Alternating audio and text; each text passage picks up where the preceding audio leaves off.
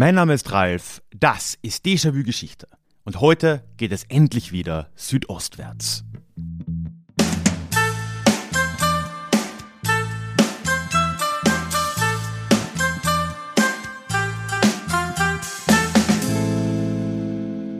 Hallo und schön, dass du auch heute wieder mit dabei bist. Mein Name ist Ralf, ich bin Historiker und Déjà-vu soll für alle da sein, die sich wieder mehr mit Geschichte beschäftigen wollen. Genau deswegen geht es in diesem Podcast alle zwei Wochen in die Vergangenheit, immer mit Blick auf das Hier und Jetzt und mit einer Portion Augenzwinkern. Ja, heute in dieser Folge darf ich endlich mal wieder nach Lust und Laune das tun, was ich sowieso am liebsten tue, nämlich endlos über irgendwelche balkanische Absurditäten labern. Ich habe nämlich endlich mal wieder Daniel und Christoph vom Neues vom Baller Baller Balkan Podcast hier zu Gast, beziehungsweise machen wir so eine Kollaboration und diese Folge wird in beiden Podcasts erscheinen. Außerdem wird es am Ende dieser Folge, das kann ich schon mal sagen, auch wieder einen Deja Klugschiss geben und wir reden darüber, was einige von euch denken über die Frage des Genozids in Bezug auf die UreinwohnerInnen in Nordamerika. Bleibt dafür also dran. Und dann habe ich noch für alle Geeks unter euch, die sich ein bisschen mit Krypto und NFTs oder so Sachen auseinandersetzen, vielleicht gibt es da ja wen, mich hat es auf jeden Fall gepackt, am Ende noch eine heiße Neuigkeit. Also wenn das auf dich zutrifft, dann rate ich dir, da bis zum Schluss dran zu bleiben.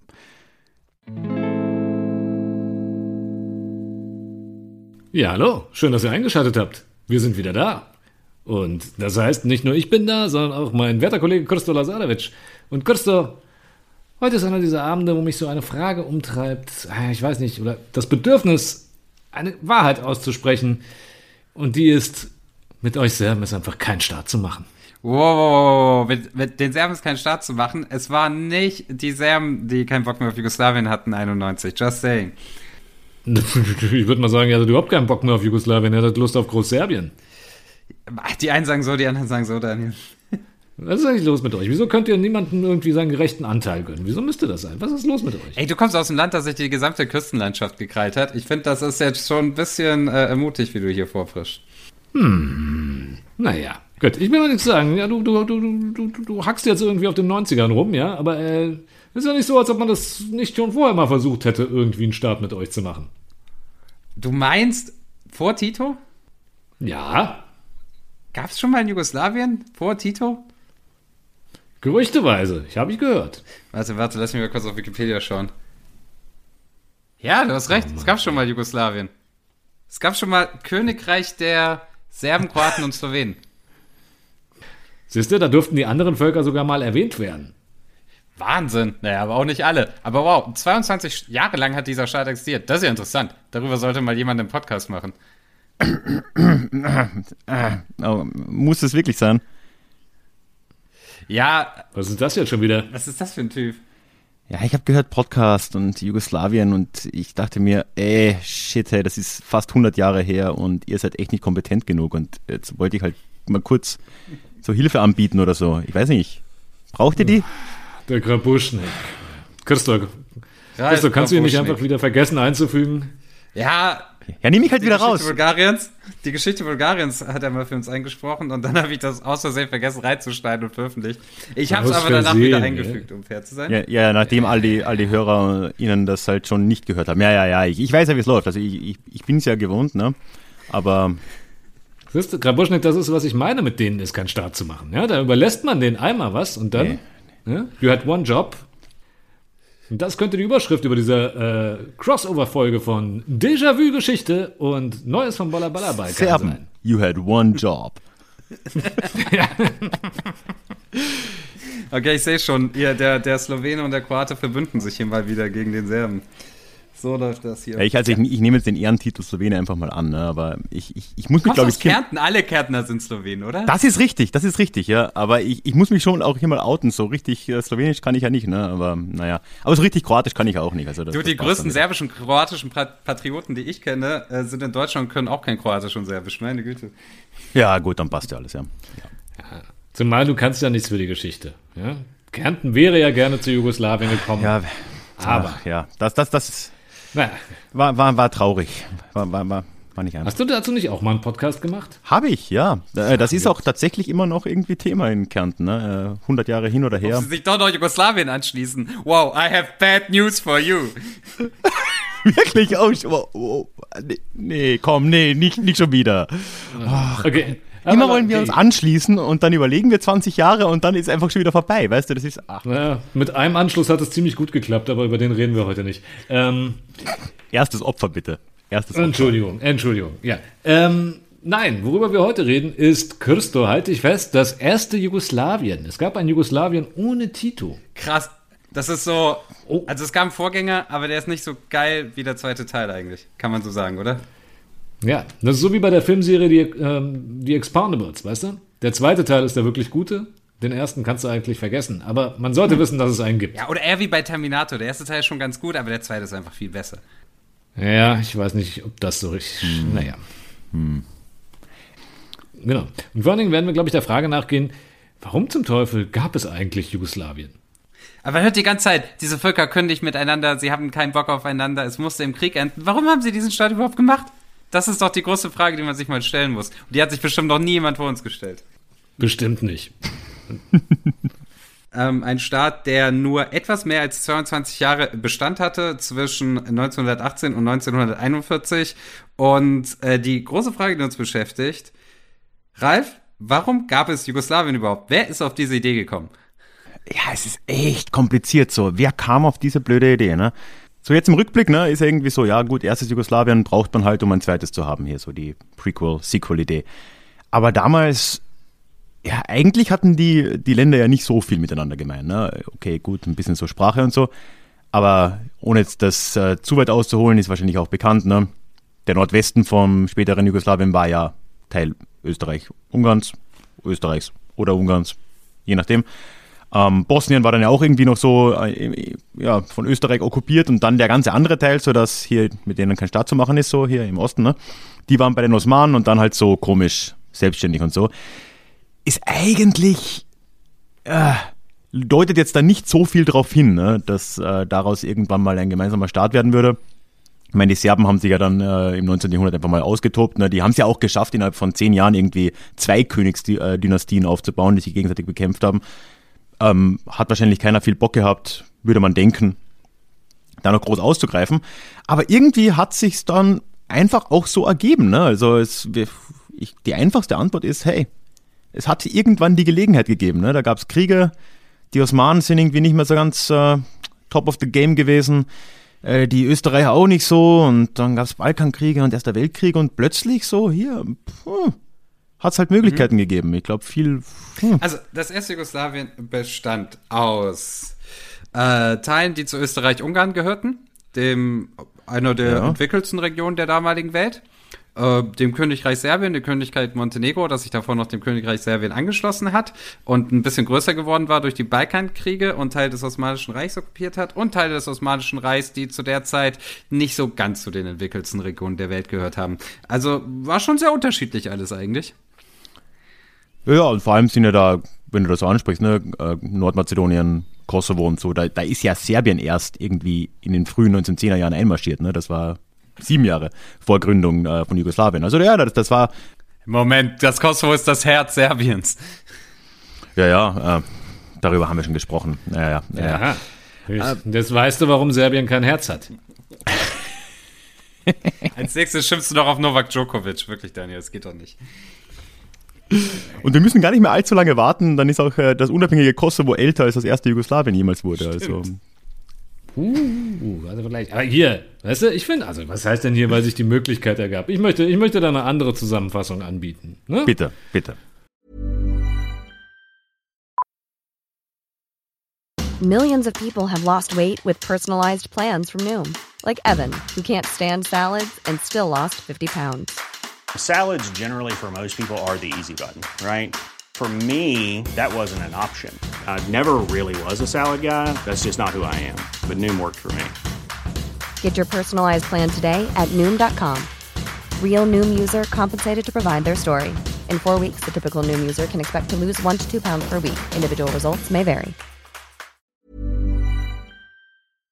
Warum gab es Jugoslawien? Weil im 19. Jahrhundert ein paar Leute eigentlich eine ganz gute Idee hatten. Nämlich zu sagen, ja, hier sind sprachlich nah beieinander stehende Völker, südslawische Völker, die sind unter der Herrschaft der Habsburger, da sind Völker unter der Herrschaft der Osmanen.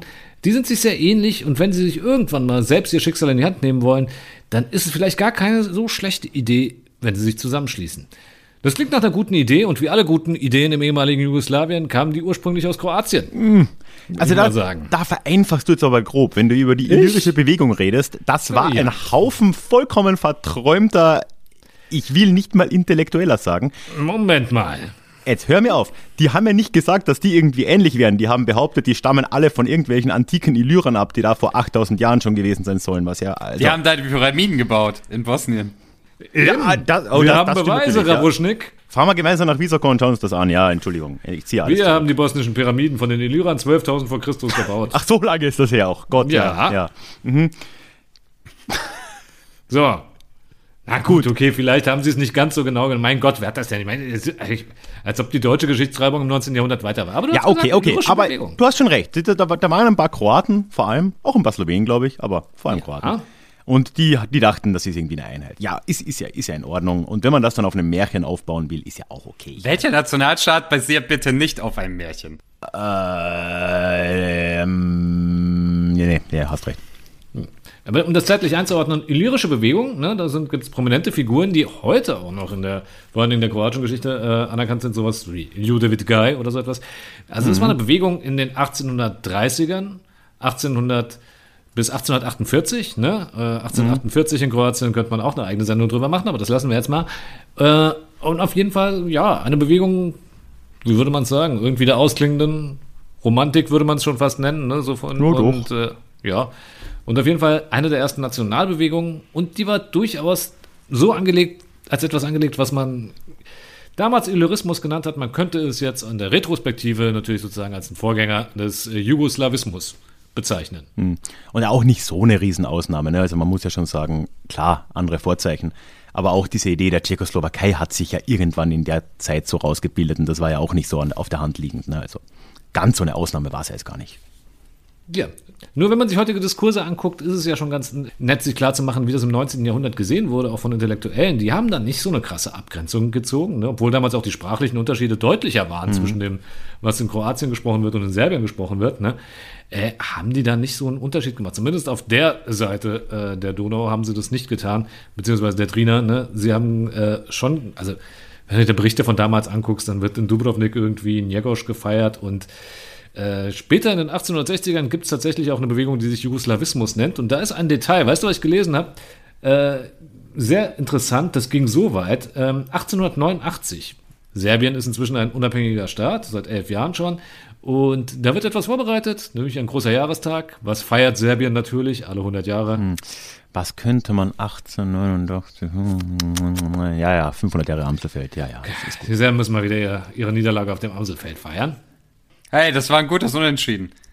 Natürlich. Und okay, also wir müssen das gute Unentschieden auf dem Amselfeld. Wisst ihr, was ich da gelesen habe?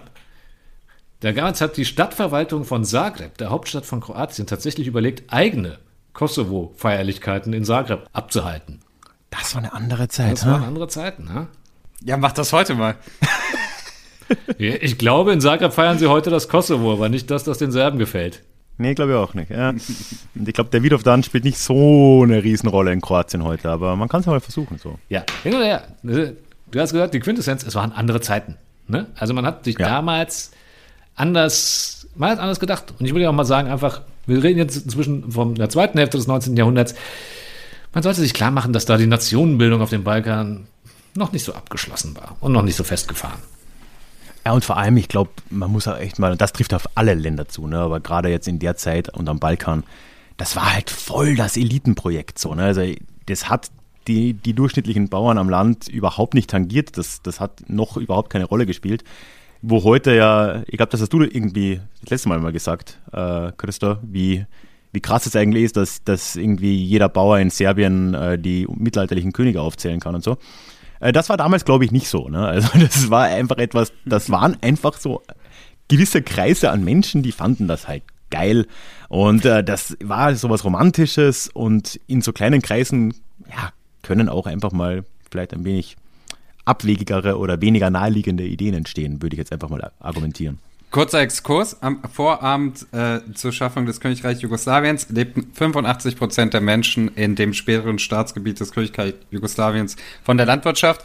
Äh, Slowenien war ein bisschen industrialisiert. Dort lebten in Anführungsstrichen nur 66 Prozent von der Landwirtschaft. Mhm. Also wenn du sagst, es waren alles Bauern, dann ist das durchaus äh, äh korrekt. Und selbst diese Mittelstädte, also sowas wie Tuzla oder ähnliche Städte mit ein paar 10.000 Einwohnern, waren oft eigentlich auch nur große Dörfer, mhm. äh, in denen Leute eben so noch von Landwirtschaft gelebt haben. Also intellektuelle Eliten in äh, äh, Städten oder vielleicht auch mal in Klöstern oder solchen Regionen äh, waren wenig und es ist kein Zufall, dass sie vor allem im Habsburger Reich waren, weil, surprise, da gab es halt mehr Leute, die an der Uni waren. Ja, klar. Und du kannst dir ja dann vorstellen, ich meine, das ist jetzt Spekulation, aber ich, ich kann mir gut herleiten, dass diejenigen, die zum Beispiel in Belgrad dann in den 1860er, 70er, 80er Jahren äh, an solche Ideen gedacht haben. Das war ein winziger Zirkel an Leuten. Das waren wahrscheinlich ein paar hundert Menschen, wenn überhaupt, die da in den Kafanas rumgesessen sind.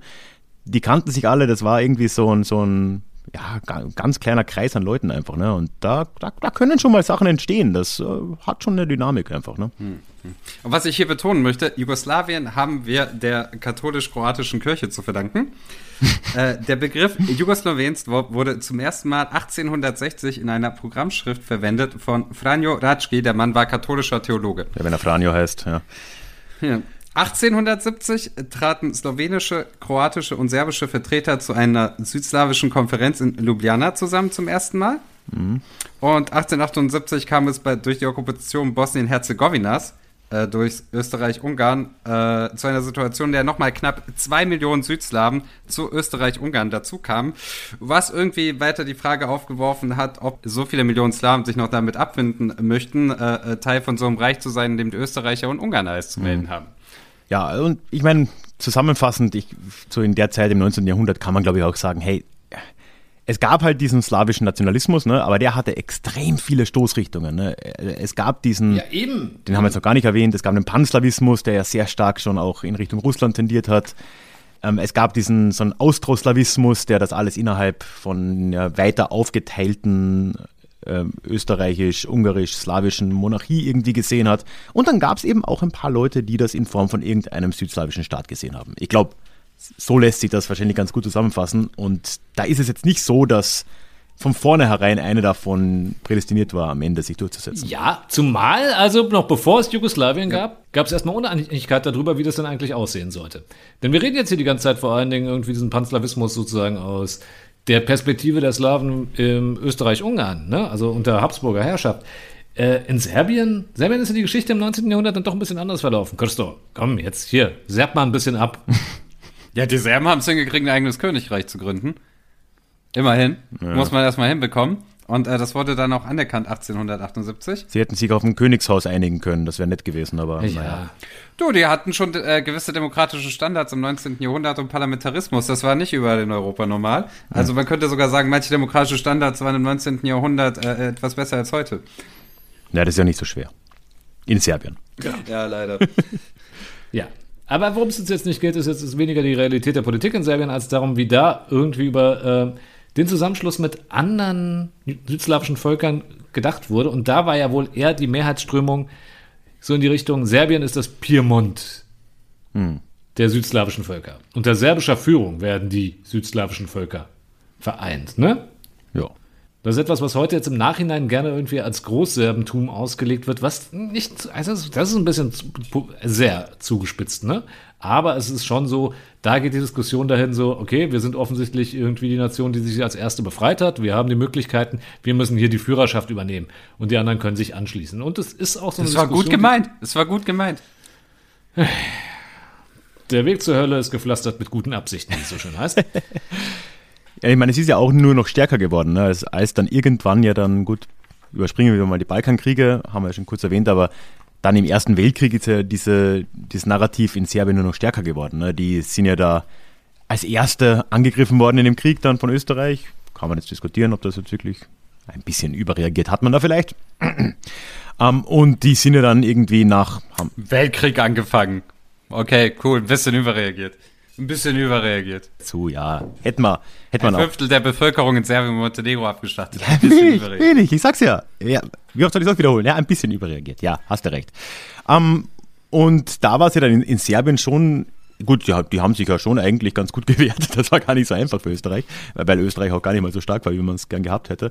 Aber die sind ja dann äh, auch, die gesamte Regierung samt Armee ist ja dann nach Korfu geflohen und ähm, da, als dann eben 1918 dann doch natürlich mit sehr viel Hilfe aus den äh, westlichen Alliierten, dass dann äh, wieder in Belgrad eingezogen wurde und so weiter, dann war ja dieser Opfermythos Serbiens, und in dem Sinne jetzt würde ich das gar nicht so als rein negativ sehen, ähm, sondern schon so, ja, diese, diese, dieses Piemont-Thema nochmal viel stärker so, ja. Ähm, Serbien hat sich ja dann sehr stark, die politische Klasse so gesehen, dass die sich da aufgeopfert haben in diesem Krieg. Äh, und jetzt am Ende des Krieges ist Österreich-Ungarn, dieser Aggressor, auseinandergeflogen. Und ähm, jetzt wäre es die Aufgabe der Serben oder Serbiens als Staat, dieses, äh, diese Südslawen zu einen. Und das äh, war vielleicht gar nicht, da würde ich äh, Daniel schon zustimmen, gar nicht so weit äh, her. Also zu dem Aber lass uns ganz kurz nochmal zurückgehen. Attentat, Erster Weltkrieg, ja, äh, die Gruppe Mlada Bosna. Mhm. Äh, äh, sieben junge Männer, teilweise noch im Teenageralter, in Sarajevo treffen sich zusammen, um den Thronfolger zu morden. Woher kamen die?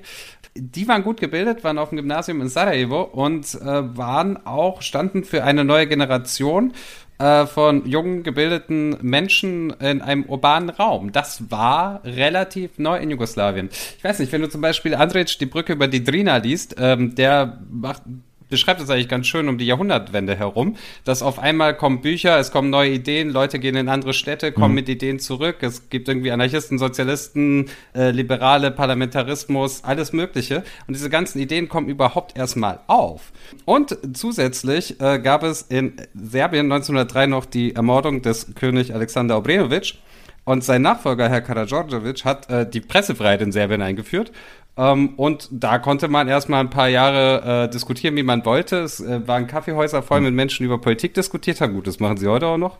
Ähm, und es gab unglaublich viele Presseerzeugnisse, in denen man über Politik geredet hat. Und dort war die Idee, dass wenn Österreich-Ungarn hier mal nicht mehr ist oder äh, die slawischen Völker in Österreich-Ungarn keinen Bock mehr darauf haben, äh, sich mal zusammenzuschließen, relativ beliebt. Da war es eben, also klar, eine verhältnismäßig kleine intellektuelle Elite in der Bevölkerung, aber nicht mehr nur ein paar hundert. Das waren schon dann mehr Leute. War toll in Serbien damals, wir haben es gehört. Ey, du, wenn du Serbien heute anschaust, dann äh, freut man sich über Zeiten, in denen mal Pressefreiheit besser wurde. Ey, nix gegen die serbische Presse heute.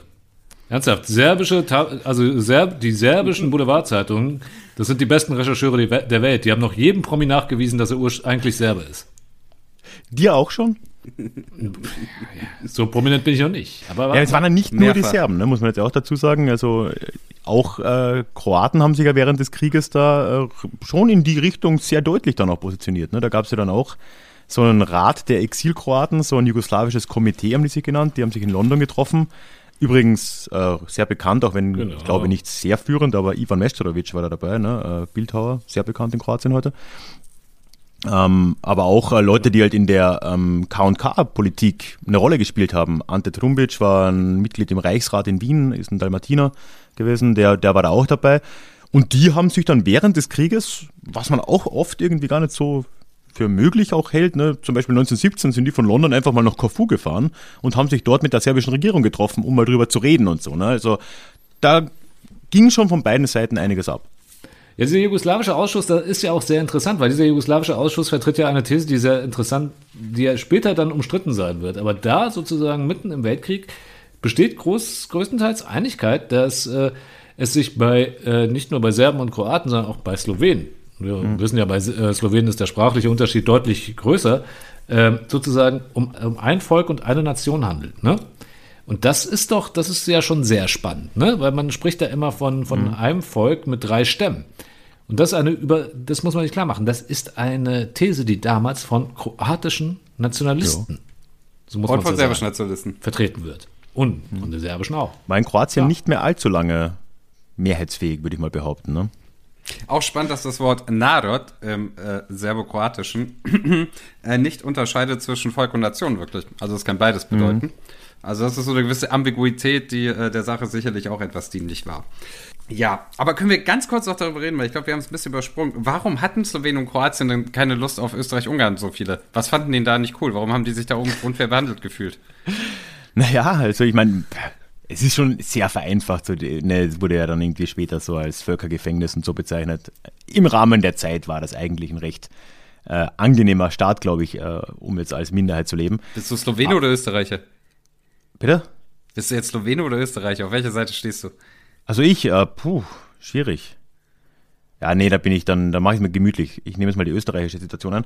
Für die sowieso. Aber ich sage jetzt halt mal, für die, für die slawischen Bewohner der Monarchie war das eine lange Zeit ja schon relativ angenehm und äh, man hat sich da durchaus in Slowenien zu, unter anderem, aber vor allem äh, trifft das auf Böhmen zu, ähm, ja sehr gut mit dem Staat arrangiert bis in die 1890er rein irgendwann, ich meine, das ist jetzt ein Thema für sich, wo ich auch immer noch keine klare Antwort drauf habe, ist halt so dieser Trend des Nationalismus dann halt ähm, doch immer noch stärker und stärker geworden. Und das hat halt dann irgendwann nicht mehr genügt. Und dann war natürlich schon das Problem da in dem Staat, dass halt dann 1867 sind die Ungarn da gleichberechtigt worden. Aber bis heute, glaube ich, der, also viel schlimmer kann man es nicht machen, so politisch. Den Ungarn irgendwas. Gibst, weißt du, kleinen Finger hin, und schon bist du den Arm los. Grabuschnik, Grabuschnik, stopp, stopp, stopp. Das ist Habsburger Propaganda, die du hier verbreitest. Ja, natürlich. Die Wahrheit natürlich. ist doch die. Die Wahrheit ist doch die. Ja, es gab das Habsburger Reich, in dem äh, äh, Österreicher alle anderen Völker massiv unterdrückt haben und sie ausgebeutet haben. Nee. Irgendwann haben sie die Ungarn nicht mehr unterdrücken können, dann wurde es Österreich-Ungarn und dann haben sie die slawischen Völker unterdrückt. Und äh, bei denen entstand relativ schnell der Wunsch nach einem Imperialismus und einem eigenen Reichsteil, nämlich einem, einer Art Österreich-Ungarn-Südslawien. Jugoslawien.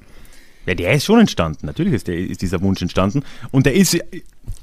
Ja, vielleicht darf ich ganz kurz ausführen, warum der entstanden ist. Das ist jetzt nicht ganz so banal. Zumindest bei den Kroaten liegt das ja auch da aus der Erfahrung von 1848. Ne? Da gab es den großen Aufstand in Kroatien gegen Ungarn, das sich zur Republik erklärt hat. Und das einfach eine Majorisierungspolitik, denn Kroatien gehörte zur ungarischen Reichshälfte, größtenteils. größtenteils ne? Also Istrien und Dalmatien gehörten direkt den Habsburgern.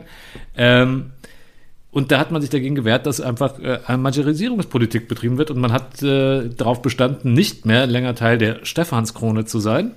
Und das ging eine Zeit lang ganz gut und eine Zeit lang hat der, Wien, äh, der Wiener Hof dem auch äh, sympathisch gegenübergestanden, insbesondere solange Ban Jelacic gelebt hat.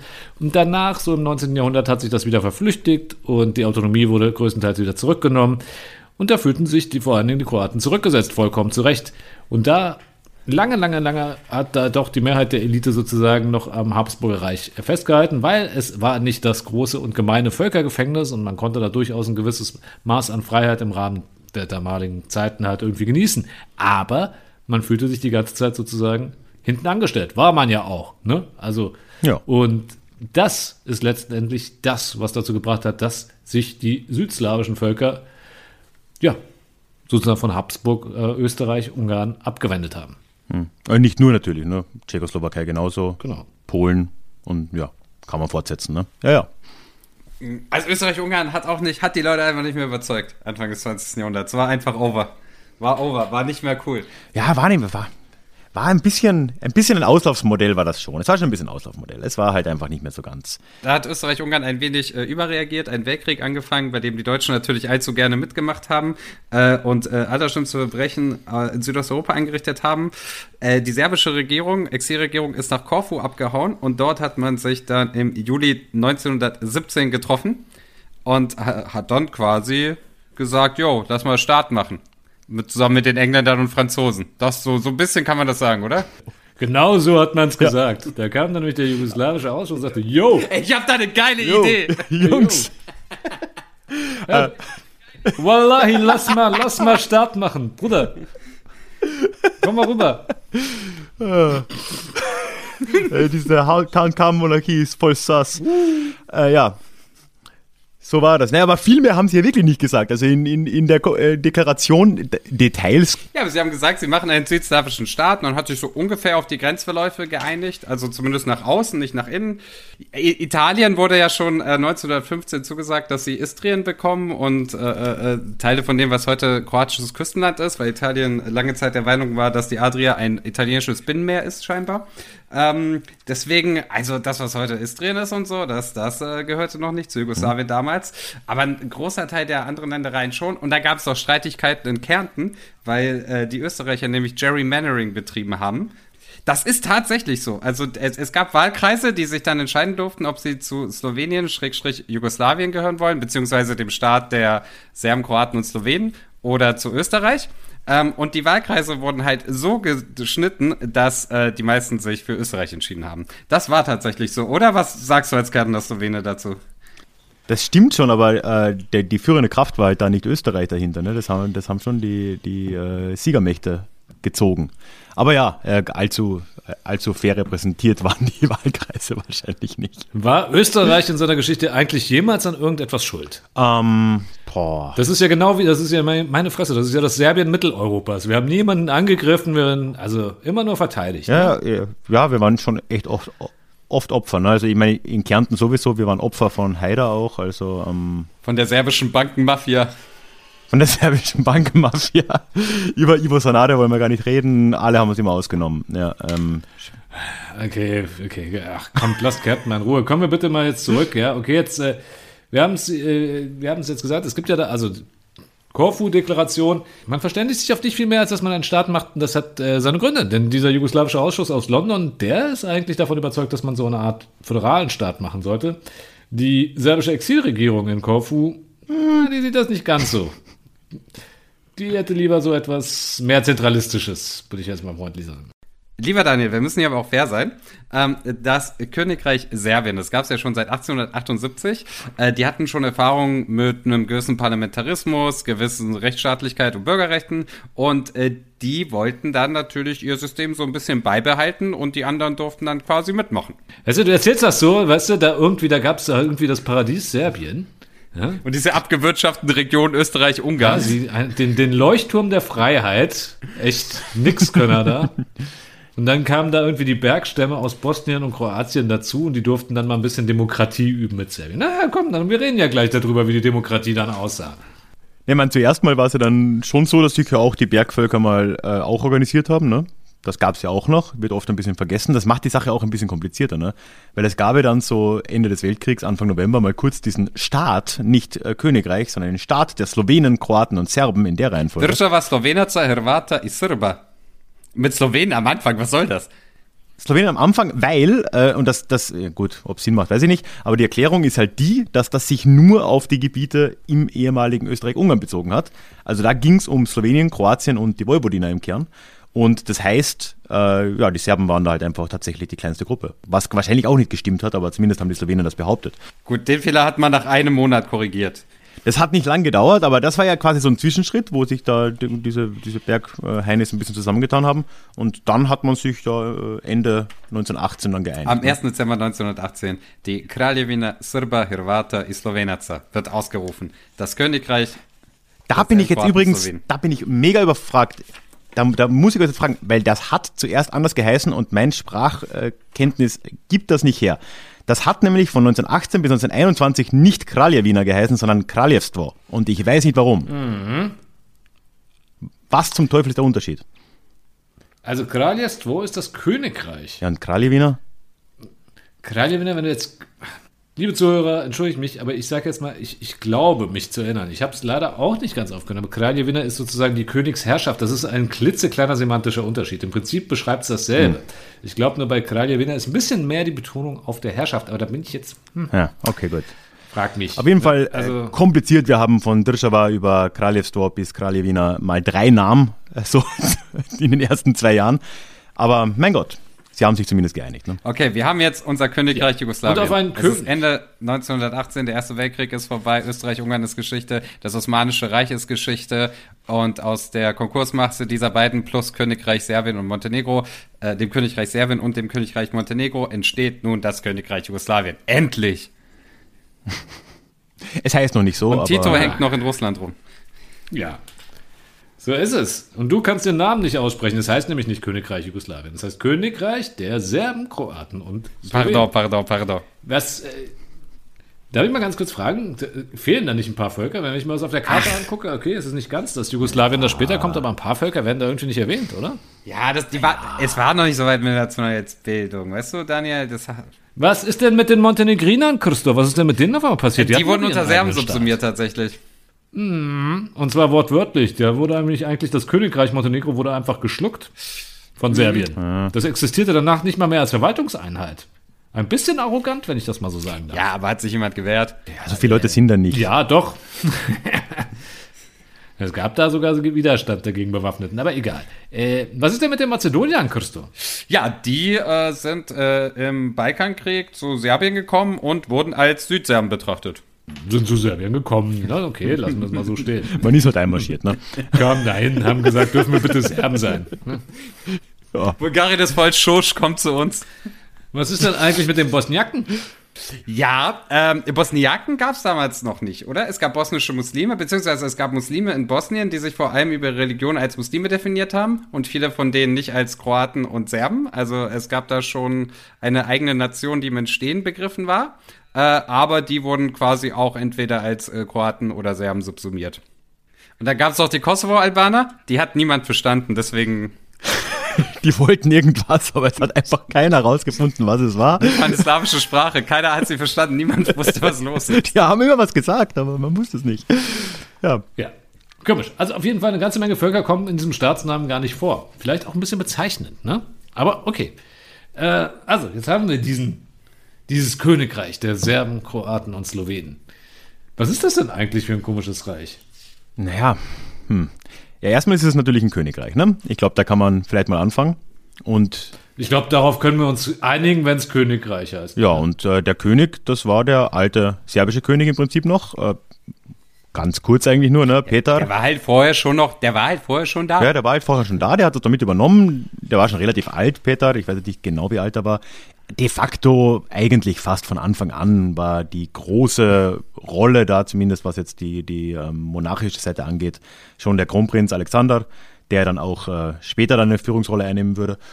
Also das war eigentlich so mal der Kern. Ne? Also es gab erstmal eben einen König, der saß auch in Belgrad und Belgrad war auch einfach die Hauptstadt dieses Staates.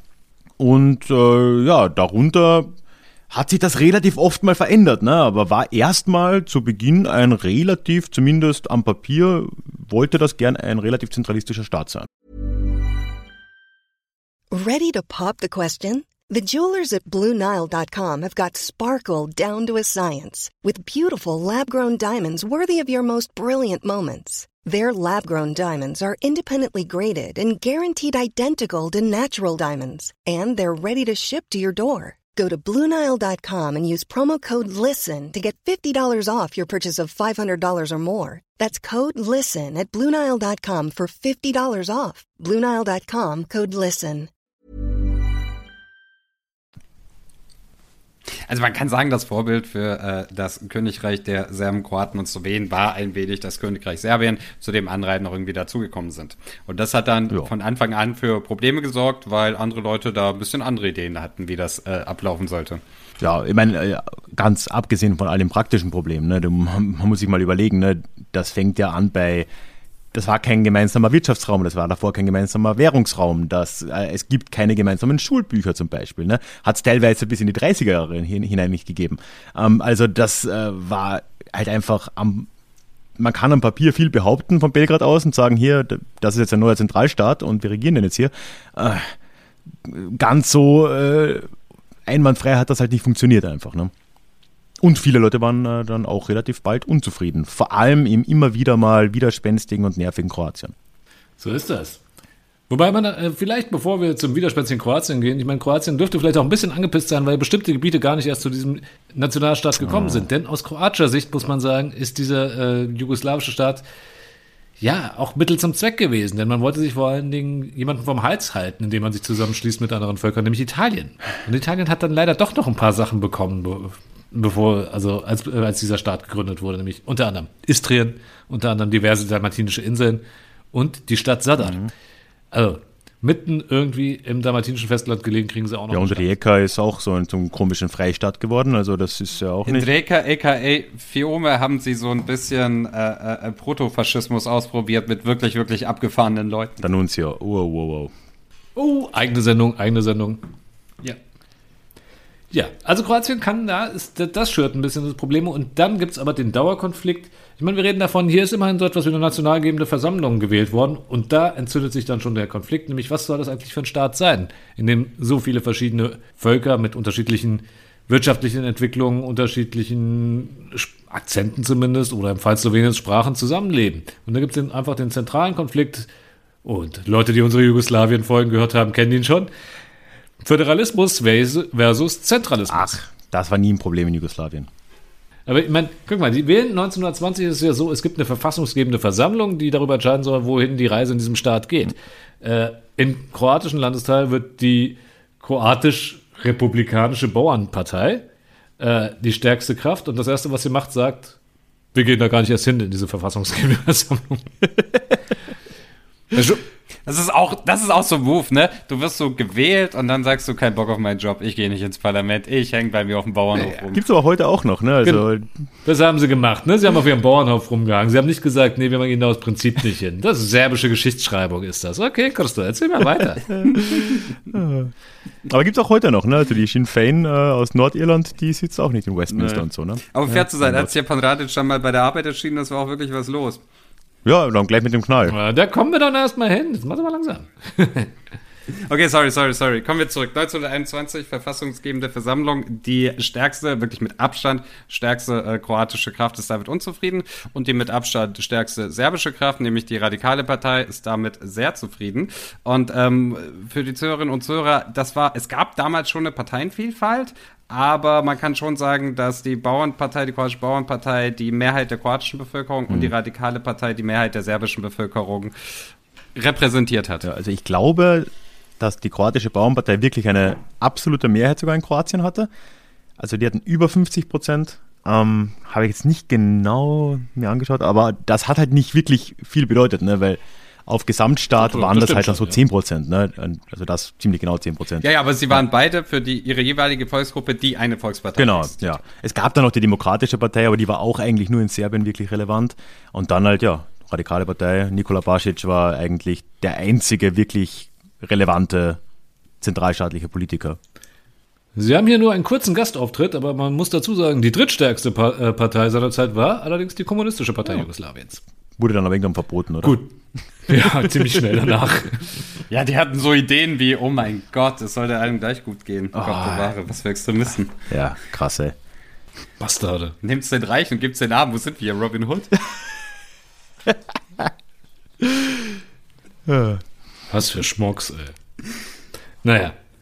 Auf jeden Fall, was es gibt eine Versammlung, sie tritt dann zusammen und es gibt dann am Ende, gerade weil die Bauernpartei sie äh, boykottiert, gibt es eine knappe Mehrheit für diejenigen, die sich für einen starken Zentralstaat einsetzen. Und das wird Jugoslawien dann in Folge auch. Das Jugoslawien, das immer noch nicht Jugoslawien heißt, verdammt nochmal, wir sprechen ja die ganze Zeit noch schon von Jugoslawien, obwohl es noch Ja, das würde zehn Jahre dauern, ja. Hm.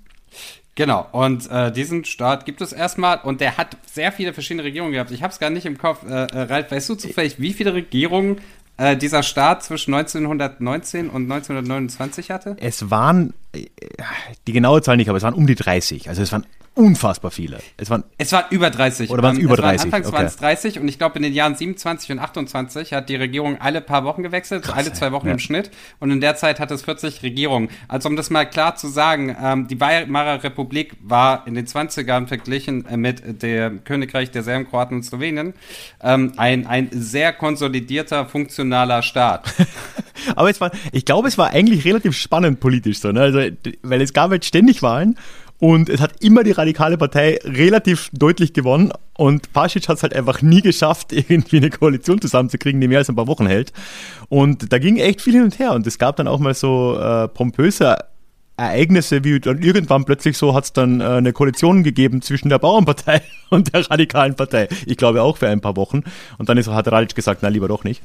Ähm, aber ja, also allzu stabil. Ja, Jetzt reden wir, redet ihr die ganze Zeit schon über den großen Stepan Radic und die Bauernpartei. Jetzt sollten wir mal dann vielleicht, wir müssen unseren, welche Rolle spielen die denn da in diesem Staat? Wenig konstruktive.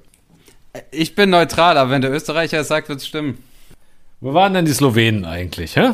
Was haben die denn eigentlich die ganze Zeit gemacht? Naja, kann ich gleich was dazu sagen. Äh, Nein, aber wir reden hier die ganze Zeit über Stepan Radic und die Bauernpartei. Ne? Also, sie boykottieren jetzt schon. Was ist denn das Problem von der Bauernpartei? Das sollte doch mal jemand hier mal zusammenfassen. Naja, ich meine, die hatten halt, das war das grundlegende Problem, Föderalismus, Zentralismus und dann schon auch ein religiöses Überding nochmal. Ne? Also die haben halt ein bisschen mit dem Orthodoxen gehadert. Äh, ich weiß nicht, gibt es da viel mehr zu sagen? Naja, man kann es schon sagen. Also ich meine, Stepan Radic, muss man dazu sagen, bis 1918 hat er sich auch für den Jugoslawismus sehr engagiert. Danach hat er mehr so eine, ja, äh, nationalkroatische Tönung bekommen, wobei man ja einfach sagen muss, der ist jetzt nicht, äh, wie es oft erzählt wird, jetzt so jemand, der, die, der offen die Abspaltung propagiert mhm. hat. Ne? Aber seine Vorstellung, er war in allererster Linie, würde ich mal sagen, ein Antimonarchist. Denn diese Bauernpartei, von der wir reden, muss man sagen, die hieß in dieser Zeit nicht äh, kroatische Bauernpartei, sondern kroatisch-republikanische Bauernpartei. Ah ja, das ist wichtig. Ja, und ja. der hatte die Vorstellung von einer Föderation von Bauernrepubliken. Äh, Whatever that is. Aha. Na, ich würde ja sagen, heute gibt es jede Menge Bauernrepubliken auf dem Balkan, aber ist ja auch egal. Äh, hat auch ein bisschen einen, einen, üblen Beigeschmack von Ständestaat, so ein bisschen, aber ich glaube, das hat er nicht gemeint. Will ich immer nicht unterstellen. Na, aber wir hatten es ja vorhin schon. Also, wenn 80 Prozent der Leute in einem Staat Bauern sind, dann ist das nicht, vielleicht nicht die allerabwegigste Idee. Richtig. Genau. Und ja, und dieser Stefan Radic, der verkörpert dann natürlich diesen Grundkonflikt. Föderalismus gegen Zentralismus, der natürlich auch der Monarchie sehr entgegenkommen würde, dieser Zentralismus. Ich habe gerade gefragt, was die äh, Slowenen machen. Wisst ihr, was auf welcher Seite die Slowenen. Christoph, auf welcher Seite stehen die Slowenen? Was denkst du? Es gab da einen Spruch damals, äh, der war nämlich: Die Serben regieren, die Kroaten rebellieren, die Slowenen bezahlen's. das hat sich nie geändert. Nein. Nein, aber was doch. Ja, die Slowenen haben zugeguckt, oder? Naja, die hatten auch so eine konservative Partei, die sie ein bisschen gewählt haben, aber die hatte noch viel weniger zu sagen, ne? Ja, die hatte weniger zu sagen. Ja, die war halt sehr katholisch, oder? Ja, ja. Du, die hatte nicht nur wenig zu sagen, aber die war eigentlich ganz zufrieden mit diesem Staat. Merkwürdigerweise. Die waren ganz auch zufrieden und die haben eigentlich sozusagen auch die serbischen Parteien, die für den Zentralstaat eingetreten sind, unterstützt. Die Slowenen waren sehr zufrieden, vor allen Dingen, weil sie aus Österreich-Ungarn raus waren und zum ersten Mal so etwas wie eine Verfasstheit hatten, ja, und sei es nur als Teil eben dieses Staates und ihre Kultur und ihre Sprache fördern konnten. Und mhm. deshalb waren die eigentlich damit ganz zufrieden, wenn es ein, ja, starkes Jugoslawien sozusagen gab. Das ist ganz lustig. Weil wer damit sehr unzufrieden war, zum Beispiel, waren die Makedonen. In Makedonien gab es gegen diesen Staat Rebellionen, und zwar bewaffnete. Mhm. Ne? Und die, da wurde die äh, Womenero äh, gegründet seinerzeit. Also äh, insofern ein bisschen vertauschte Rollen, wenn man dann irgendwie an das zweite Jugoslawien denkt, wo die Slowenen unbedingt raus wollen und die Makedonier es eigentlich gar nicht so, äh, so eilig hatten. Ne? Gut, aber komm, kommen wir zurück zum Parlament in Belgrad. Äh, Stepan Radic ist dann 1928 doch mal bei der Arbeit erschienen und das ging nicht gut aus für ihn.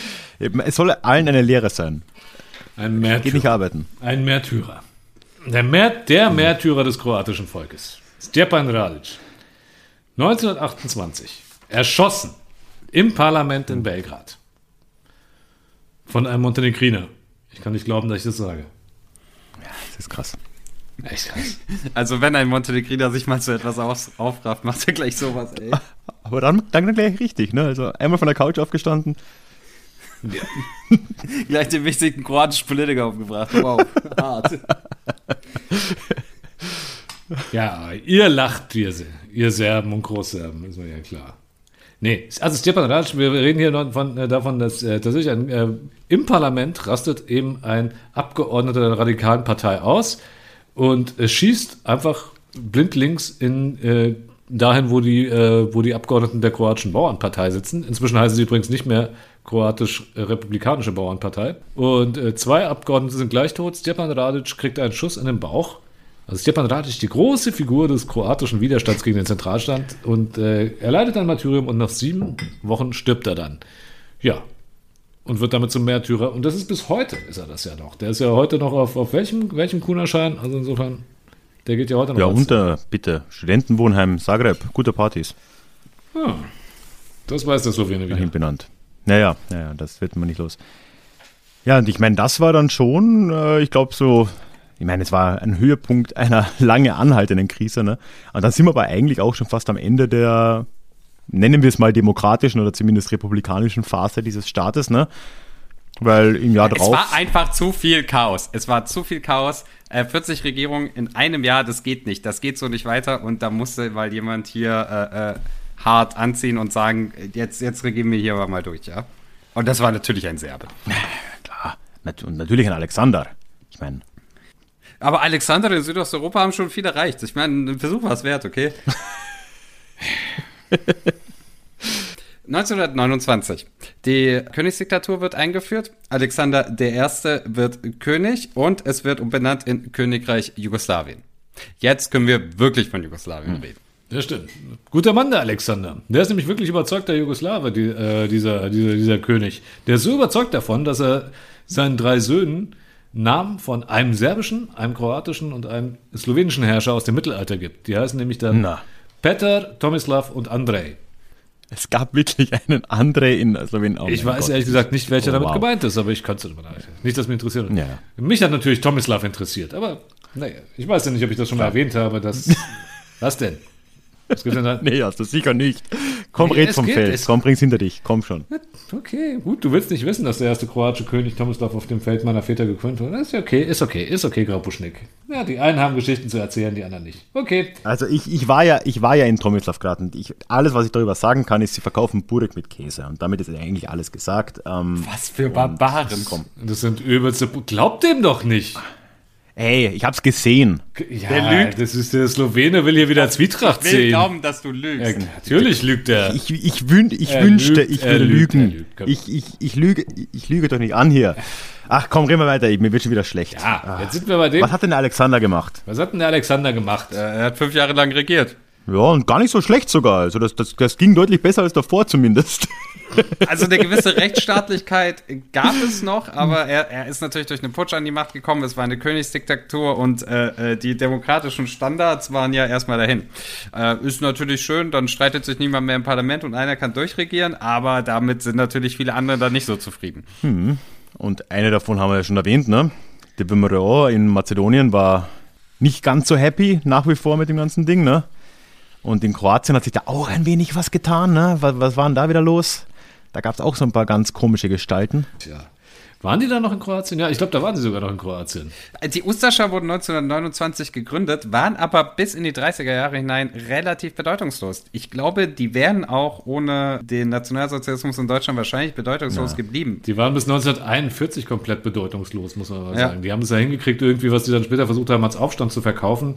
Wo war das nochmal? Irgendein Aufstand? Ich glaube, in der Liga oder so haben sie versucht, einen Aufstand anzuzetteln. Und es endete damit, dass sie es geschafft haben, an einem Gendarmerieposten die, äh, die Tür zu äh, beschädigen. Das war schon sehr. Das war, die Ustascha waren von der Gründung bis, bis dahin schon ein sehr unfähiger Haufen. Leider ein sehr unfähiger, mörderischer Haufen. Aber naja, ist ein anderes Thema. Aber sie sind übrigens eine Abspaltung, Ante Pavelic, von der Bauernpartei tatsächlich. Das sind die, die nämlich dann gesagt haben, in diesem Jugoslawien gibt es überhaupt keine Zukunft für uns. Wir brauchen einen faschistischen, kroatischen Nationalstaat. Ja, und die haben sich ja dann sogar dann, zumindest Teile von denen, gemeinsam mit der Vimereo dann auch dran gemacht, ne? Kurz hat schon gesagt, fünf Jahre hat der Alexander regiert. 1934 wird er dann ermordet von Terroristen in Marseille, lustigerweise. Irgendwie. In Marseille äh, wird er erschossen. Das ist für die, die Geschichte der Berichterstattung und des Journalismus ein relevantes Datum, weil wenn man an Politiker denkt, die erschossen werden, dann ist JFK wahrscheinlich das Erste, was einem ähm, in den Kopf kommt, sage ich jetzt nicht. Äh, wahrscheinlich das wahrscheinlich das erste, was einem einfällt. König Alexander I. seine Ermordung 34 in Marseille war die erste, die mit einer äh, Fernsehkamera aufgenommen wurde und äh, später auch ausgestrahlt wurde tatsächlich. Und er hat äh, und das ist scheinbar wirklich tatsächlich so. Er war nämlich äh, nicht nur ein Königsdiktator, sondern auch ein großer Jugoslawe. Noch als er im Sterben lag, hat er die Worte gesprochen: "Behütet mir Jugoslawien." Schon ein, äh, war er ein Proto-Tito. Christo, sollen wir jetzt weinen? Ja, ein bisschen war er ein Proto-Tito, aber er war halt Serbe und nicht Sloweno-Kroate. Hat's ge- oh, ja. Ah, er kann das, weißt du, weißt du, Krabuschnik, er kann, er kann's, es ist, liegt ihm im Blut, er kann es nicht anders. Weißt du? ja, es ist halt, ja. Es ist, da kommt der selber halt durch, ein Proto-Tito. Okay, okay, erzähl weiter. Nein, äh, König Alexander I. ist tot und äh, auf ihn folgt dann aber nicht irgendwie äh, wieder Parlamentarismus, sondern äh, Pavle Karadžordžević übernimmt das Zepter und dann geht es halt noch so ein paar Jahre und die äh, äh, Kroaten sind äh, zusehends unzufriedener. Sag doch mal, wer Pavlo Karadzic ist. Das ist ja nicht sein Sohn. Sein, die Namen seiner Söhne habe ich ja gerade aufgezählt. Genau, die Söhne äh, waren nämlich äh, zu jung, die waren noch nicht volljährig und deswegen kam auch kein König nach, sondern Prinzregent Pavle Karadzic. Und der war ein naher Verwandter, ich weiß nicht, Onkel, Schwager, keine Ahnung, äh, wenn es einer von euch weiß, sagt Bescheid. Aber der hat das Zepter ein paar Jahre noch übernommen. Und äh, die Kroaten waren zusehends unzufrieden damit, äh, wie das lief in Jugoslawien. Ja, ich habe auch keine Ahnung. Ich, sagen wir, er war ein Onkel. Ist auch irrelevant, ne? Aber ja, die Kroaten haben jetzt ziemlich Druck gemacht, ne? Und irgendwie ging es da jetzt nicht unbedingt. Äh, ja, es ist halt auch einfach eine Zeit, und das muss man, glaube ich, allgemein sehen, das ist ja nicht nur äh, in Jugoslawien so, ne? wenn wir jetzt in die späten 30er kommen, das ist eine Zeit, wo der gesamte Balkan ja zunehmend destabilisiert wird. Die gesamte Region äh, spürt deutlichen Druck aus Nazi-Deutschland, wirtschaftlich vor allem. Ne? Also äh, Bulgarien ist, ist auch so ein Beispiel, aber ja, zum Beispiel auch Rumänien und so. Ne? Und ähm, da gibt es dann noch einen letzten Versuch, da irgendwie äh, einen neuen Zustand irgendwie herzustellen. Und da gibt es ja diese, diesen Ausgleich dann äh, in dem Land, den Sporasum, ne? wo dann tatsächlich sogar noch äh, neue Gebiete zuerst mal erstellt werden in diesem Staat und dann sogar die Kroaten noch ein eigenes Gebiet bekommen. Aber das ist im Endeffekt alles ja. Ja, es ist aber, es ist aber, äh, ich möchte vielleicht, weil wir jetzt gleich, vielleicht reden wir nochmal ganz gleich über die Rezeption dieses Staates, aber der, dafür ist es gar nicht so unwichtig zu sagen. 1939 reden wir jetzt mal von, hiervon, ne? Und zwar wirklich wenige Tage bevor Deutschland in ähm, Polen einmarschiert, gibt es in Jugoslawien, das von vielen Seiten destabilisiert wird, einen Ausgleich, den serbisch-kroatischen Ausgleich, diesen Spodasum, und es wird die Banovina Hrvatska, also die kroatische Bahnschaft innerhalb des jugoslawischen Staates eingerichtet und vorgesehen zumindest ist, ist, dass diese Banovina die Hoheit über die Wirtschaftspolitik hat, über die Innenpolitik, über Bildung und Justiz. Ja, also es ist schon ein Staat im Staate, auch wenn natürlich Militär, Außenpolitik und sonst was mhm. beim Gesamtstaat verbleibt. Das geht soweit ne, aus dieser Zeit. Es gibt einfach Briefmarken, da steht nicht äh, Kraljevina Jugoslavia drauf, sondern Banovina Hrvatska. Ah, ja. ja.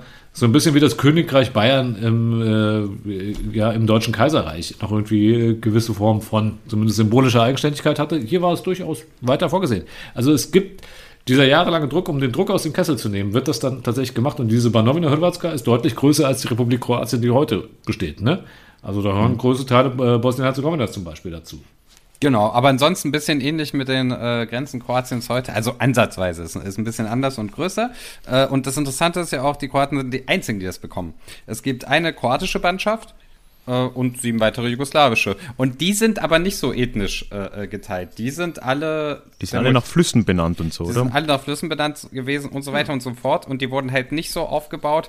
Okay, der slowenische Teil war auch relativ sehr slowenisch, aber nicht nur. Aber die anderen waren nicht danach aufgeteilt. Die Mazedonier haben ihres, die Serben haben ihres, die und die haben ihres. Nee, nee, nee. Das war äh, anders mhm. organisiert. Und die Kroaten haben dann einen Staat im Staat bekommen, aber wirklich als einzige eigentlich.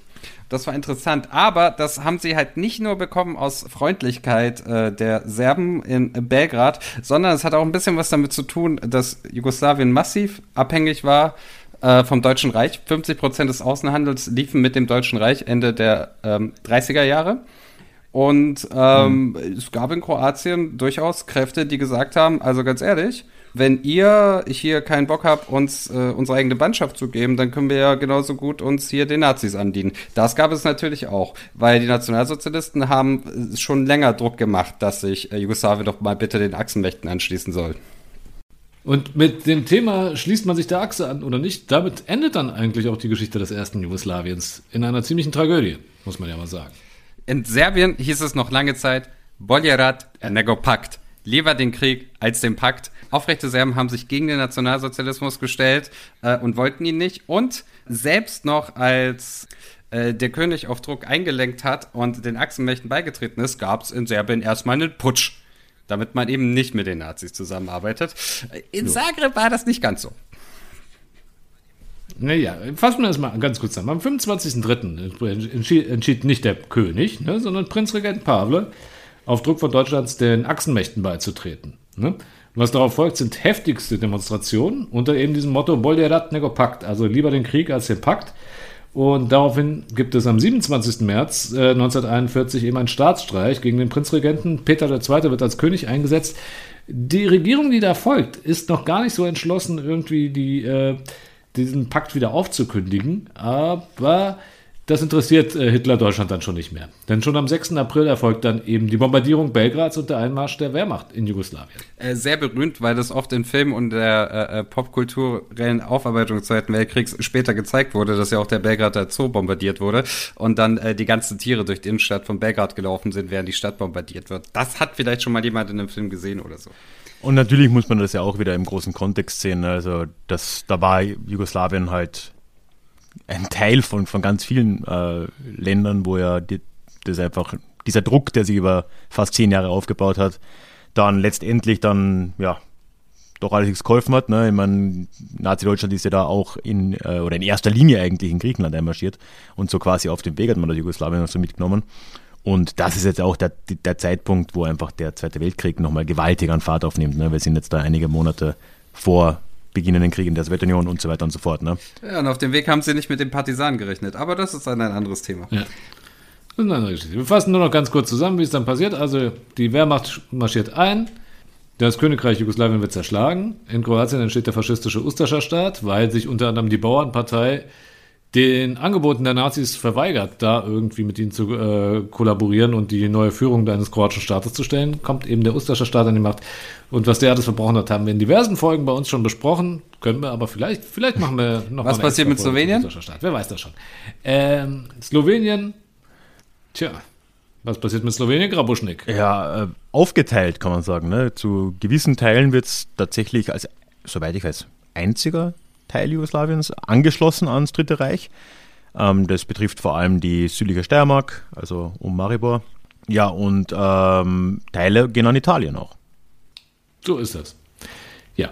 Und äh, andere Teile gehen an Bulgarien, andere Teile an Großalbanien, das de facto auch von Italien regiert ist. Es ist, es ist eine eigene Sendung. Wir sind hier immer noch beim ersten Jugoslawien. Im Kern Serbien wird ein, das muss man noch sagen kurz, äh, in Kernserbien wird ein äh, Quisling-Regime äh, installiert unter Milan Nedic, das unter anderem dafür bekannt ist, dass es als erster Staat, Zitat, die sogenannte äh, Judenfrage gelöst hat. So, und das ist das wirklich deprimierende Ende dieses ersten Jugoslawiens.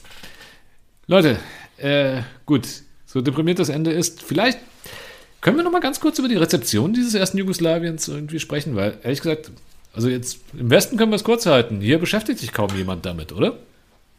Ein paar Historiker an Unis, aber es ist kein großes Thema und es ist ein Feinschmecker-Thema. Es ist, mit dem sozialistischen Jugoslawien beschäftigen sich noch viele aus Interesse, aber so das erste Jugoslawien, diese 22,5 Jahre, mhm. ist nicht so Thema, ne?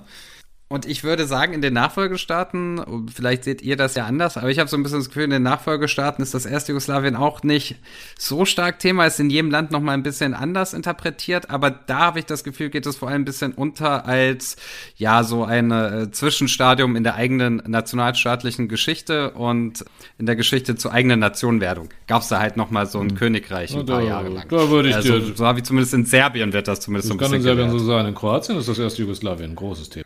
In mehrerer Hinsicht, ja. Na gut, ja? Stepan ja. Radic natürlich allein schon als Person, ne, der da einfach eine Rolle spielt, ja. klar.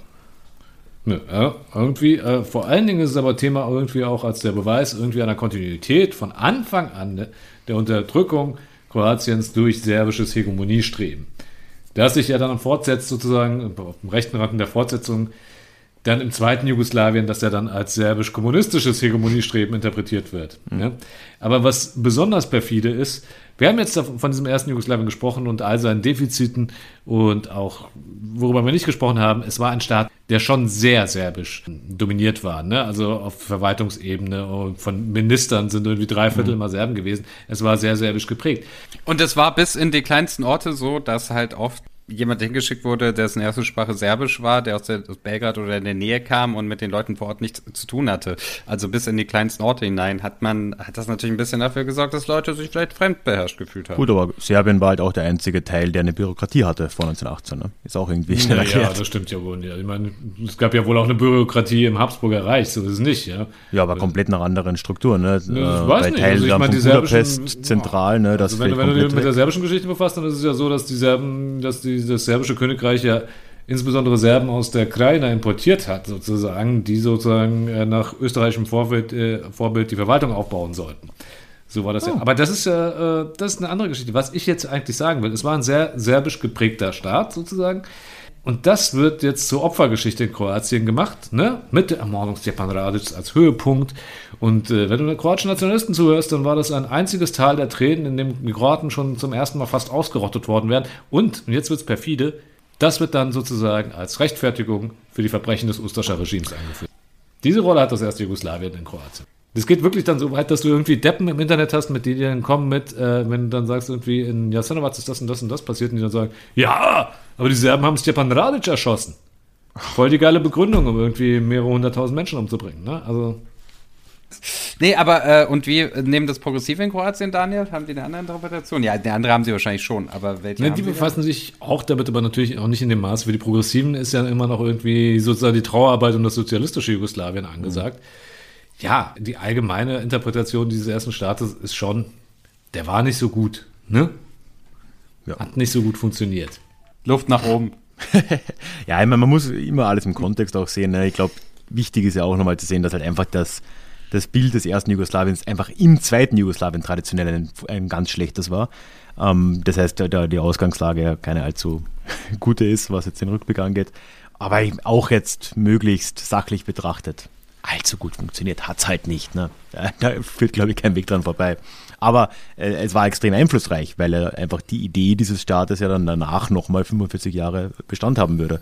Und ähm, das ja, hat eine Rolle gespielt, schlicht und ergreifend, die, die deswegen wichtig ist, sich anzuschauen. Kann man so stehen lassen. Man kann natürlich auch einfach sagen, es war eigentlich eine gute Idee, die die Kroaten hatten und die Serben haben es mal wieder versaut. Ja. Eh, wie immer. Daniel, ich weiß nicht, ob ich mit dieser Interpretation einverstanden bin. Ja, das weiß ich auch nicht, Christo. Und deshalb sage ich jetzt, äh, danke, dass ihr da wart, Leute. Und Lakonoc, Christo, Lakonoc, Ralf. Lakonoc.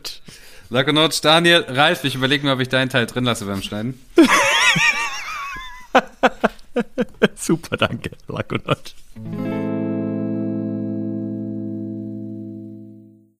Ja, nun melde ich mich hier nochmal alleine aus dem Studio nach der Aufnahme. Ich hoffe, diese Folge mit Daniel und Christo hat dir gefallen. Ich äh, ja, habe immer, wie schon anfangs gesagt, sehr viel Spaß dran, über Jugoslawien und über den Balkan allgemein zu reden. War ja auch so mein, damals in grauer Vorzeit, so mein, mein Fokus im Geschichtsstudium. Und ich hoffe, dass dir das auch gefallen hat oder dir das prinzipiell gefällt. Bevor wir gleich zum Klugschiss der Woche kommen, habe ich nur ein paar Kleinigkeiten zu erwähnen. Erstens, wie immer möchte ich darauf hinweisen, dass das alles hier nur durch die Mitglieder des Déjà-vu Clubs auf Steady möglich wird, dass ich hier so regelmäßig seit inzwischen vier Jahren, tatsächlich bald, ich rede gleich nochmal drüber, diesen äh, Podcast betreibe, alle zwei Wochen, plus noch Bonus-Episoden zwischendurch. Und ja, ich möchte dich bitten, wenn du dir das vorstellen kannst, dir auch zu überlegen, den äh, Podcast auf diesem Weg zu unterstützen. Es gibt da einige Zusatzinhalte, einen Zusatzpodcast. Dazu haben wir einmal im Monat einen Live-Call gemeinsam und auch ein Forum in Discord. Schau dir das gerne an. Ich habe das in den Shownotes verlinkt und da erzähle ich dir nochmal mehr darüber und würde mich sehr freuen. So, und bevor wir dann noch über das äh, anfangs versprochene Geek-Thema NFTs und Krypto und so weiter reden, ja, ich weiß, kommt jetzt aber erstmal der Ja, die Frage vor zwei Wochen in der letzten Folge, da haben wir ja über den, ich habe es genannt, Genozid der amerikanischen UreinwohnerInnen in Nordamerika vor allem geredet oder ausschließlich in Nordamerika. Und ich habe am Ende gefragt, wie ihr das eigentlich seht, ob man den Begriff Genozid hier wirklich verwenden kann oder sollte als Beschreibung für den Umgang der ursprünglich europäischen äh, Siedler und Siedlerinnen den ja, ursprünglichen Gruppen Nordamerikas gegenüber. Und es kam da eine, wie ich finde, sehr interessante und vor allem ja, eine Antwort, die aus der Gegend stammt, nämlich von Bob, der äh, passenderweise, ich hoffe, ich darf das sagen, in Georgia lebt, also ja, vorher der Trail of Tears für viele dieser Gruppen auch begonnen hat, also äh, sehr nah dran. Und ja, Bob hat mir geschrieben, ich zitiere, Meiner Meinung nach ist der Begriff Genozid hier nicht besonders zutreffend, wenn auch nicht viel übertrieben. Was den Cherokee passiert ist, ähnelt eher einer furchtbaren Grundenteignung als einem wörtlichen Genozid, wenn auch mit Auswirkungen, die nicht zu entschuldigen sind. Und ob es einen wesentlichen Unterschied gibt, lasse ich dich beurteilen. Aber was die Prärie-Indianer, ein Schub von mir, damit meint er, nehme ich mal an, die Gruppen, die dann weiter westlich in der Expansion im 19. Jahrhundert äh, ja in Kontakt mit ursprünglich westlichen Siedlern gekommen sind. Nach dem US-Bürgerkrieg passiert ist, das war der gezielte Versuch einer Ausrottung und daher meiner Meinung nach ein Genozid. Ja, vielen Dank, Bob. Und tatsächlich, ich glaube, ich habe einige andere Rückmeldungen auch noch bekommen zu dieser Frage. Das ist etwas, was erstens schwer bis unmöglich zu beantworten sein wird. Das wird auch jeder und jeder einen eigenen Schluss finden, ne, ob man das jetzt so oder so betiteln soll oder kann. Gleichzeitig habe ich jetzt auch gemerkt, und deswegen wollte ich deine Antwort hier vorlesen, lieber Bob, dass mir es komplett entgangen ist, da auch nochmal eine interne Unterscheidung zu treffen. Ohne jetzt tatsächlich selbst viel darüber zu wissen, ist es natürlich so, dass eben das, was vielleicht im frühen 19. Jahrhundert oder ja in den 1830er Jahren hier geschehen ist, Trail of Tears und so weiter, immer noch eine andere Dimension hat als das, was später gefolgt ist und dass man das auch immer einzeln betrachten muss und äh, dann auch einzeln beurteilen muss. Von dem her vielen Dank, dass du mir da nochmal diese Perspektive aufgemacht hast und ja, da habe ich jetzt wieder Food for Thought und ja, ich weiß nicht, ob ich da wirklich jemals zu einer finalen Einschätzung komme, aber das muss ja auch nicht immer sein. Oft geht es ja darum, dass man einfach mal drüber nachdenkt. Ja, auch diese Woche möchte ich äh, wieder eine Frage an euch alle da draußen stellen.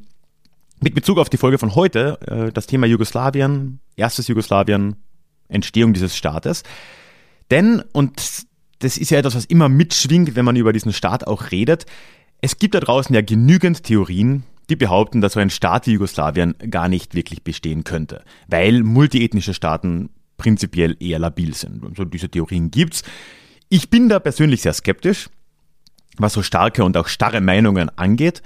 Gleichzeitig gibt es aber wirklich, wenn man sich so in der Welt umschaut, relativ wenige Beispiele für wirklich stark multiethnisch geprägte und gleichzeitig erfolgreiche Staaten. Indien ist ein Beispiel, dann vielleicht noch Kanada, wenn wir das recht großzügig interpretieren wollen. Dann wird's aber auch schon eng. Und jetzt stellt sich eben die Frage, glaubt ihr, da ist irgendetwas dran an solchen Theorien? Kann man da Trends ablesen und dann vielleicht doch urteilen, dass Jugoslawien vielleicht zwar nicht zum Scheitern verurteilt war, soweit werden wir wahrscheinlich nicht gehen, aber es von Anfang an vielleicht einfach schwer hatte, weil es äh, ja gewissermaßen tragischerweise nicht der Norm entspricht, der nationalstaatlichen Norm oder seid ihr da ganz anderer Meinung? Wie seht ihr das? Wie siehst du das? Das äh, würde mich wirklich sehr, sehr interessieren. Und wie immer beim Deja Klugschiss freue ich mich, wenn du mir da deine Antworten zukommen lässt. Das äh, kannst du entweder über Social Media tun. Ich bin da auf Instagram und auf Facebook als Déjà-vu Geschichte, einfach zusammengeschrieben, und auf Twitter als Ralf Krabuschnik auch zusammengeschrieben. Da kannst du mich adden oder mir eine Nachricht schicken oder du kannst auch den Hashtag Deja Klugschiss verwenden. Warum denn nicht? Und wenn du das alles nicht möchtest, dann geht's natürlich auch per E-Mail, wie es ja dieses Mal der Bob gemacht hat, an die hallo at ralfgrabuschnick.com. So. Und jetzt zum Schluss noch etwas für die absoluten Geeks unter uns. wenn du noch da bist. Ich habe das ja öfter angeteasert. Ich hoffe, du bist noch da, wenn dich das Thema interessiert und wenn du da einen Bezug dazu hast und irgendwas mit Krypto und NFTs und so weiter dich interessiert. Ich äh, bin dann nämlich ein bisschen ja, in ein Rabbit Hole geraten und es ist ja so, dass nächste Woche, wenn diese Folge rauskommt, also diese Folge kommt am 7. Februar raus und nächste Woche am 14. Februar genau, wird der Déjà-vu-Geschichte Podcast genau vier Jahre alt. Am Valentinstag, dem 14. Februar 2018, ist nämlich die erste Folge Déjà-vu Geschichte erschienen. Und ich habe mir jetzt einfach mal den Spaß gemacht, diese erste Folge als NFT, eben als digitales Original zu minten. Das ist für mich zugegebenermaßen ein recht großes Experiment. Ich habe das jetzt einfach mal auf OpenSea gestellt und über die Blockchain Polygon, weil, ja, also die Gas-Fees in ähm, Ethereum, wenn du da drinnen bist, sind ja doch einigermaßen absurd. Dementsprechend kann man das über Polygon machen, da zahlt man zwar auch ein bisschen was, aber ist auf jeden Fall deutlich angenehmer. Und ja, ich freue mich, wenn irgendjemand, der hier zuhört, die hier zuhört, äh, da Interesse und Spaß dran hat, sich mit diesen Sachen zu beschäftigen. Ich äh, hatte es auf jeden Fall. Ich glaube, da wird auch einiges noch auf uns zukommen und ich wollte es einfach mal ausprobieren. Gleichzeitig weiß ich, dass ich da immer noch sehr an der Oberfläche schwimme und äh, ja, in der Thematik immer noch nicht so weit drin bin wie viele andere. Also freue ich mich genauso über Feedback. Du findest in den Show Notes auf jeden Fall mal einen Link zu OpenSea, wo du dieses NFT dir anschauen kannst und es, wenn du Lust hast, auch kaufen kannst. Und äh, ja, ich freue mich aber vor allem über Feedback. Also ich habe mein Bestes getan, das äh, ja mal so einzustellen, wie ich glaube, dass es sinnvoll ist. Und ich möchte da gerne mehr lernen. Wenn du mehr darüber weißt, schick mir eine E-Mail an die hallo at ralfkrabuschnick.com Würde mich sehr freuen. Ähm, ja, und gleichzeitig übrigens ist in den äh, Shownotes ja auch noch ein Link auf meine Clubseite auf der Website. Man kann mir nämlich jetzt auch, wenn ich schon dabei war, äh, spenden mit Ether. Also, wenn du das möchtest. Auch die Möglichkeit gibt es. Und damit ist der Geek Corner für heute auch vorbei. Ich freue mich, wenn du da immer noch zugehört hast. Wenn du da irgendwie drinnen bist, freue mich von dir zu hören mit Feedback, mit Ideen. Ja, ist irgendwie ein cooles Thema. Und ansonsten freue ich mich, wenn du mir ein Abo da lässt, egal wo du mich hörst. Denn dann hören wir uns schon sehr bald wieder, nämlich theoretisch schon diesen Freitag mit der nächsten Quizausgabe oder sonst auf jeden Fall in zwei Wochen in unserem nächsten regulären Déjà-vu. Ich freue mich drauf. Tschüss. Hey, it's Paige DeSorbo from Giggly Squad. High quality fashion without the price tag. Say hello to Quince. I'm snagging high-end essentials like cozy cashmere sweaters, sleek leather jackets, fine jewelry, and so much more. With Quince being 50 to 80% less than similar brands. And they partner with factories that prioritize safe, ethical, and responsible manufacturing. I love that. Luxury quality within reach. Go to quince.com slash style to get free shipping and 365 day returns on your next order. Quince.com slash style.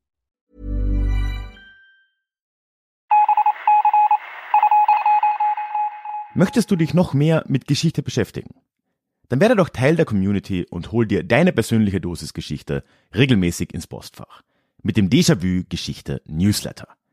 Dort erwarten dich abwechslungsreiche Geschichte-Häppchen, zweimal im Monat direkt in dein E-Mail-Postfach, Austausch mit mir, ich kann dich erreichen, du kannst mir direkt antworten und ich melde mich auch garantiert wieder zurück.